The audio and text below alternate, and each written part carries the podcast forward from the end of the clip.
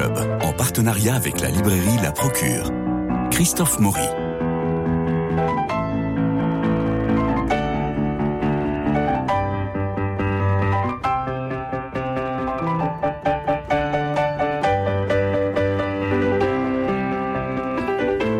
Saint-Vincent de Paul, bonne fête au Vincent. Nous évoquerons peut-être cette haute figure avec vous, Cécilia Luther. Bonjour. Bonjour, bonjour Christophe. C'est une émission un peu spéciale que je vous propose. Vous pouvez la retrouver en direct sur YouTube, Facebook et Instagram.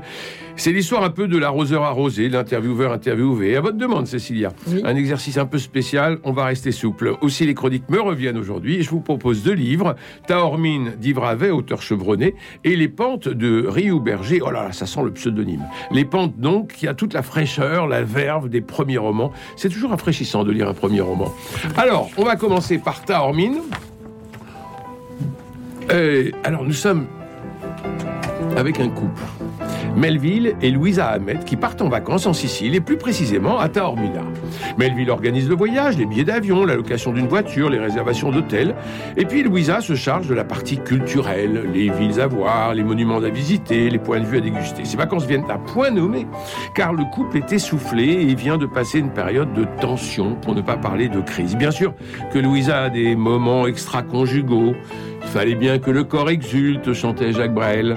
À peine arrivé et avant de rejoindre l'hôtel, en cette fin d'après-midi, que Louisa veut voir la mer, là, maintenant, tout de suite. Melville quitte l'autoroute et suit une route, puis un chemin de fer qui s'arrête sur un chantier. Bon, on pourrait faire marche arrière, rejoindre Taormina, y voir la mer, mais non. Louisa insiste. Ils sortent de la voiture et empruntent un chemin. Ils se perdent évidemment, s'arrêtent dans un snack bar, ouvrent une carte sur le bar, demandent comment rejoindre Taormine. La nuit tombe. Il longe un camp de migrants, cherche encore, et bam Il heurte un truc, un morceau de béton, un animal, ils s'arrêtent, ne sortent pas du véhicule, réfléchissent. À cette heure-là, pas question de rejoindre l'hôtel. Ils vont dormir dans la voiture dans un petit village. Enfin, quand ils parviennent à destination, le lendemain donc, Louisa achète la presse, elle parle italien, et lit un long article sur un enfant mort renversé par une voiture de location.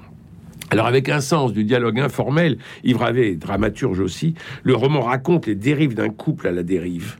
La lâcheté de l'homme qui veut tout maîtriser, la fatigue et la lassitude de la femme qui voit son mari sombrer dans des certitudes artificielles qui ne réconfortent plus. Bref, 140 pages qui se lisent en deux heures et nous font vivre dans ces petits détails et mots qu'on croit anodins et qui tricotent cependant la tragédie. Yves Ravet, Taormine, aux éditions de minuit. Je vous le montre à l'écran, c'est tout à fait réussi. Alors, un premier roman maintenant de Sue Berger, ça s'appelle Les Pentes. Encore un roman d'anticipation, un premier roman, cette fois d'une jeune femme, Sue Berger, ça ressemble à un pseudonyme, je l'ai déjà dit, ça s'intitule Les Pentes, je viens de vous le dire. Roman épistolaire, Les Pentes mettent en correspondance une jeune fille, Sophia, et sa grand-mère. Seulement voilà, nous sommes dans 2050, Cécilia. C'est dans pas longtemps, mais les choses ont grandement changé. D'abord, puisque plus personne n'écrit de lettres, il n'y a plus de poste. Vous avez remarqué qu'au 1er janvier, on supprime les timbres rouges. Il faut donc déposer le courrier sous l'éolienne E154, et c'est toute une organisation parallèle qui se met en place malgré les surveillances des drones. Je la cite, Pour achever le chemin jusqu'à vous, écrit la petite fille à sa grand-mère, le réseau que vous avez mis en place est vraiment efficace. Le fils de Nadine dépose le courrier au pied de l'éolienne Lesvatal 210, puis une autre camionnette prend le relais jusqu'à la E356, la E122 et enfin la E154. C'est ingénieux. De son côté, un fonctionnaire, Antoine Saug, 27 ans, célibataire sans enfant, travaille à la fertilité nationale, qui est le service chargé de surveiller le renouvellement de la population. Or, les chiffres qui lui parviennent sont catastrophiques. Il n'y aura pas une seule naissance en 2052. Que faire de ces chiffres? Alors, il fit ce qu'on préconisait tacitement dans ces cas-là. Il décida de ne rien décider et d'organiser une réunion d'information. Cela permettait de noyer le poisson sous un monceau de slides complexes et indigestes, mais au moins il aurait prévenu ses supérieurs, on ne pourrait pas plus tard prétendre le contraire. Ensuite, on verrait bien en haut lieu ce qu'il fallait faire. On déciderait en temps et en heure. Après tout, ce n'était pas de sa faute, c'était la conséquence d'une politique nationale totalement absurde depuis, des années. Pourquoi devait-il aujourd'hui en assumer la responsabilité? Mais une lettre de la grand-mère annonce à sa petite fille la naissance d'une enfant au village des Pentes. Or, le courrier est intercepté et adressé à Antoine Saug. Celui-là est appelé en mission pour rejoindre les pentes. En même temps, la jeune fille venant d'avoir 18 ans exerce sa liberté de jeune majeur et part aussi pour les pentes. Naturellement, après quelques aventures, les deux se retrouvent. Alors, si Auberger décrit avec légèreté la fin d'un monde, le monde agricole, voire la fin de la civilisation, les paysans ont quitté les coopératives, je cite, les uns pour avoir refusé d'utiliser les graines fournies ou l'alimentation pour le bétail, les autres pour avoir cessé d'accepter toutes les mises aux normes permanentes qui les endettaient et les surendettaient plus encore vis-à-vis de la coopérative. Et si les connexions permanentes rendaient stériles? Mais au nom du principe de précaution, les normes empêchent de consommer ce que nous avons toujours consommé. Faut-il croire que ces normes sont créées sous l'influence de financiers, obligeant les populations à n'utiliser que les produits sur lesquels ils auraient les financiers investis? Je cite, Oui, il n'y avait plus d'enfants, mais la vie était encore possible par-delà les centrales électriques et les déchetteries. Les eaux usées depuis des années, les semences commercialisées réduisant les hommes, les femmes et les agriculteurs en esclavage, et l'espoir qui venait de ce monde d'autrefois, celui dont on disait partout qu'il était la cause de tous les maux. Les pentes de Souberger, premier roman absolument formidable parce que ça pousse à la réflexion. Il y a des moments très drôle, il y a des moments vraiment caricaturaux, mais c'est magnifique, et derrière une humanité très forte, et l'humanité qui se trouve dans la correspondance entre une petite fille de 18 ans et sa grand-mère qui est partie dans un village de montagne qui s'appelle Les Pentes. Ça donne envie. Voilà. Alors maintenant, c'est à vous, Cécilia Duterre. Alors c'est à vous, c'est surtout à vous, Christophe, parce qu'aujourd'hui on va parler de votre, euh, bah, dans votre ouvrage, de votre nouvel ouvrage, Molière, le chrétien malgré lui.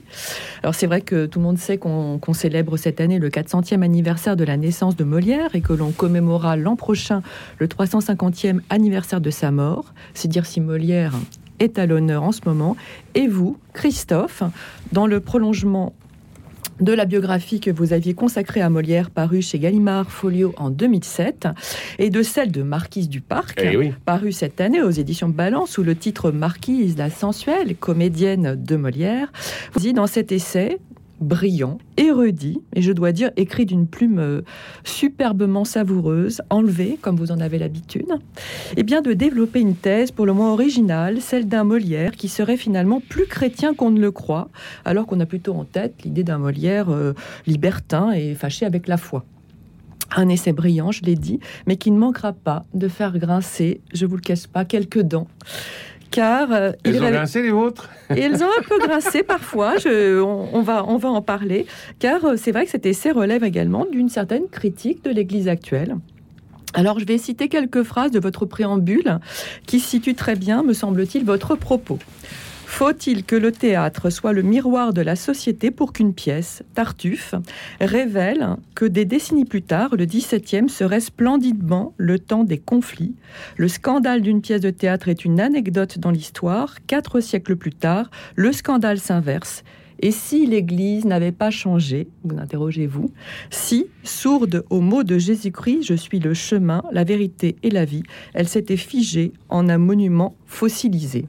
Alors Molière est un prétexte, mais quel prétexte, vous le dites vous-même, pour, à travers les multiples querelles entre cet auteur et les prélats de son temps, et en revenant évidemment sur le contexte historique complexe hein, de l'époque, à savoir la contre-réforme, les innombrables conflits à la fois dogmatiques de pouvoir qui ont eu cours au XVIIe siècle entre jésuites, jansénistes, dévots de la compagnie du Saint-Sacrement, pour dire que l'Église actuelle vous paraît relever des mêmes mécanismes au fond qui ont condamné jadis cet auteur, car derrière Molière, finalement, c'est quand même vous, Christophe, qui vous exprimez pour regretter que l'institution euh, ecclésiale ostracise des chrétiens de bonne foi. Vous parlez des divorcés remariés, des prêtres concubins notamment, et euh, détourne des parvis beaucoup de nos contemporains fatigués, d'après vous, des euh, discours moralisateurs. Mais pour comprendre le, le, grand malentendu entre Molière et les prélats, moi je vous propose de reprendre ensemble son, son parcours en respectant la chronologie. Tout d'abord, rappelez-nous comment Jean-Baptiste Poquelin a commencé sa carrière chez le prince, évidemment, de, euh, de Conti au soleil de Pézenas.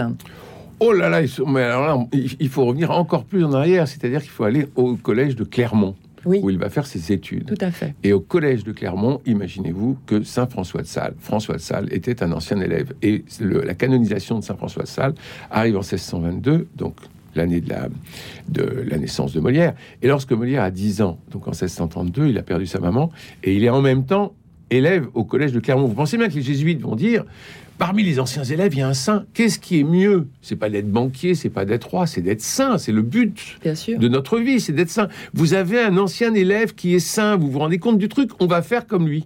Et donc l'introduction à la vie des votes, Molière va en, j'allais dire en bouffer, mais je pense en déguster surtout. euh, tout au long de sa scolarité, des sept années de sa scolarité. Et ça, c'est très, très important. Donc ensuite, bon, il y a cette histoire de l'illustre théâtre, il part avec Madeleine Béjart, il, il, il- il passe en France. Ils vont où en France? Ils vont sur tout le réseau des frondeurs. Et quand ils arrivent à Pesnas chez Conti, Conti qui est, qui est, qui est, qui est condamné à rester à Pesnas, qui est quand même le troisième, euh, le troisième personnage le plus important du royaume, euh, il est condamné à rester à Pesnas parce que c'est un frondeur, il a Oui, fait de la tôle. hein. Bien sûr. Et donc, euh, Molière, enfin les, les Béjart et Molière, deviennent la troupe du prince de Conti. C'est un, c'est un énorme avantage. Et le prince de Conti a comme euh, euh, a deux euh, prêtres autour de lui. Il y a celui qui deviendra, enfin il y a hum, Cosnac, et puis il y a Roquette. Et Roquette est très dévot, et Cosnac va devenir le- l'aumônier de Monsieur, le frère du roi. C'est la raison pour laquelle la troupe de Molière va arriver à Paris en 1658 pour devenir la troupe de Monsieur, frère du roi, parce que c'est l'aumônier qui l'a conseillé. Bien sûr. Et euh, alors ensuite on, passe. Alors effectivement, euh, moi j'aimerais qu'on s'arrête deux minutes quand même sur les amours de Molière. C'est quand même euh, hyper intéressant parce que il y a d'abord Madeleine Béjart qui est mariée secrètement avec le, comte de Modène. Ouais. Et est-ce que vous pouvez nous rappeler justement euh, euh, ce que sont ces mariages secrets et puis la position évidemment du Concile de Trente vis-à-vis d'eux, car cette question obsède en fait le théâtre de Molière. Alors c'est très très important. Oui. Le protestantisme est arrivé. Le concile de Trente va être le concile de la contre-réforme. Le concile de Trente va définir les sept sacrements. Avant le concile de Trente, le mariage n'est pas un sacrement. Mhm. Et le concile de Trente va mettre en avant la personne du prêtre et va créer le cléricalisme euh, euh, auquel s'oppose notre pape François de façon très forte. Forte, oui. C'est-à-dire qu'il est toujours là, le cléricalisme. Très curieusement, le, le Concile de Trente parle du clerc et du prêtre et lui donne sa stature, mais il n'y a aucun texte à Vatican II spécifiquement dédié à la stature du prêtre.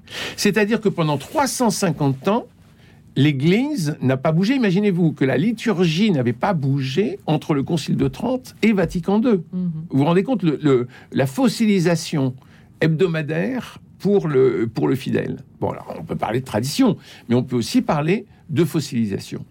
Et donc, dans le, dans le, le théâtre de, de Molière, on parle beaucoup de mariage. Il y a 16 pièces Oui. quand même sur les, 32, euh, sur les 35 qui parlent L'école de des mariage. maris, l'école des femmes, on pense à Don Juan aussi, évidemment, qui a Bien posé sûr. tellement de problèmes. à- Épouseur, épouseur à, à toute main. Euh, et le, il y a, à la fin, il y a toujours le mariage de, de- de- des amours contrariés au Bien début sûr. par la tyrannie du Mhm. père, et puis à la fin, ils euh, les petits jeunes se marient. Donc c'est formidable. Mais on voit pas de prêtre arriver pour célébrer le mariage. C'est vrai. On appelle le notaire. Mhm. Et que s'il y, a, s'il y a mariage religieux, il y a bénédiction. Or, le Concile de Trente en fait un sacrement. Mhm. Et c'est le seul sacrement, voyez-vous, où on est seul devant le Christ dans un sacrement. Mais là, on est deux. Oui, c'est vrai. C'est quand même bizarre, ça Bizarre. fait deux libertés. Donc s'il y en a une qui prend la sienne et qui prend la tangente, l'autre il fait comment? Mm. Eh oui. Alors pour répondre à votre question sur euh, l'Église, euh, ce comment Molière vit sa foi, c'est ça? Oui, notamment. Bah Molière il fait ses Pâques, Oui. il fait ses Pâques, il fait Noël, il fait les fêtes. Il est baptisé. il est a- Il a, baptisé. été éduqué euh, dans. Voilà. nourri, nourri à Saint-François de Sales. Exactement. Euh, et donc, il ne voit aucun inconvénient. Il rentre pas dans le dogme. Alors, alors est-ce que vous pouvez nous, nous dire sur quoi repose finalement ce grand malentendu entre, entre Molière et, et les prélats de, de son temps Puisque finalement, effectivement, euh, il était chrétien. Le malentendu, il vient de la scission de la cour. Oui. Il y a Anne d'Autriche, maman, qui est entourée de, pardon, 95 prélats. Vous imaginez 95 pas- prélats à la cour, c'est pas rien. Bon. Et puis vous avez le roi qui a 23 ans. Hmm. Et le roi, lui, c'est la fête, c'est les plumes, c'est les filles, c'est euh, les chasses, c'est les, les balles. Puis vous avez monsieur. Ben, monsieur, c'est les garçons, c'est le rouge à lèvres, c'est les jupes. euh, bon. Et donc vous allez avoir deux, deux, deux royaumes finalement, deux cours. Une cour ascétique et une cour festive. Et Molière est payé par le festif pour faire la fête et pour organiser les fêtes. Mm. Donc vous pensez bien qu'au moment, elle va pas être d'accord. Alors après, c'est certain. À travers Non, mais c'est simple, il faut, il faut, il faut, il faut le, il faut le comprendre comme ça. Bien sûr. Euh, à travers le cas Molière, vous posez une question plus large. Comment l'Église d'aujourd'hui, qui vous paraît figée dans un, doctri- dans un discours doctrinal euh, daté, Dogmatique. dogmatique, moralisateur, abandonne beaucoup de monde sur le chemin Est-ce que vous pouvez nous, nous parler un peu de ça? Vous, vous parlez de la- notamment sur le sujet de la sexualité, sur celui du mariage, on vient de le dire. Euh, L'Église vous paraît décalée en fait. Vous, parlez, vous pouvez parler beaucoup de ce décalage quand même dans le, dans le, dans le livre. L'Église euh, ne devrait pas être un monument, mais un mouvement. C'est ça. Et dans ce mouvement, elle doit rassembler le plus de gens possible. La religion, euh, étymologiquement, reléguer, c'est ce qui relie les gens. Si on n'est pas relié face à une transcendance qui nous anime, anime, animea, mea, l'âme, si on n'est pas relié face devant et pour cette transcendance, ça, voilà. Or, à notre époque où on dévalorise tout, où on casse tout et où euh, il n'y a plus d'autorité, euh, l'éthique c'est un mot, euh, tout ça est très. ben, on est dans une ère du soupçon et comme me disait l'un l'un de mes amis prêtres récemment, il me disait tout s'effondre, oui, mais le problème de cette année, c'est que tout s'effondre aussi sur nos bases même. Et ça, c'est très très emmerdant. Donc, euh, si nous croyons dans l'Église du Christ comme l'épouse du Christ, si nous croyons dans cette Église euh, qui est l'humanité euh, qui va vers la, vers la cité de Dieu, bah, voilà, faut rassembler le plus possible, rassembler, jamais cliver, jamais. Une religion qui clive, une religion qui juge, une religion qui met sur le côté des gens, ne fait pas son boulot. D'ailleurs, je, je- cite ce que vous dites à la fin de votre essai, l'Église s'est tuée. Il faut le dire. Elle a péché en accusant. Accuser n'est pas, c'est le rôle du diable. Euh, L'Église, si elle était dans son rôle, ne cesserait pas de pardonner, de rassembler, de réunir et de vivifier. Euh, mais c'est vrai que protester contre les hypocrites de la foi, comme l'a fait Molière, est une, bonne chose. Et pour autant, il est clair qu'avoir la foi, la vraie, implique aussi une certaine exigence, une certaine cohérence dans la conduite de sa vie, dans son rapport au corps, dans sa relation aux autres. Et, vous croyez vraiment que, que la nature et la vie euh, sont, sont bafouées par le dogme on peut aussi imaginer que Les deux l'Église est un, un- dernier bastion qui tient, euh, qui tient les rênes dans ce monde d'individualisme, de, de liberté euh, euh, un peu qui part dans tous les sens. Je, ne suis pas théologien.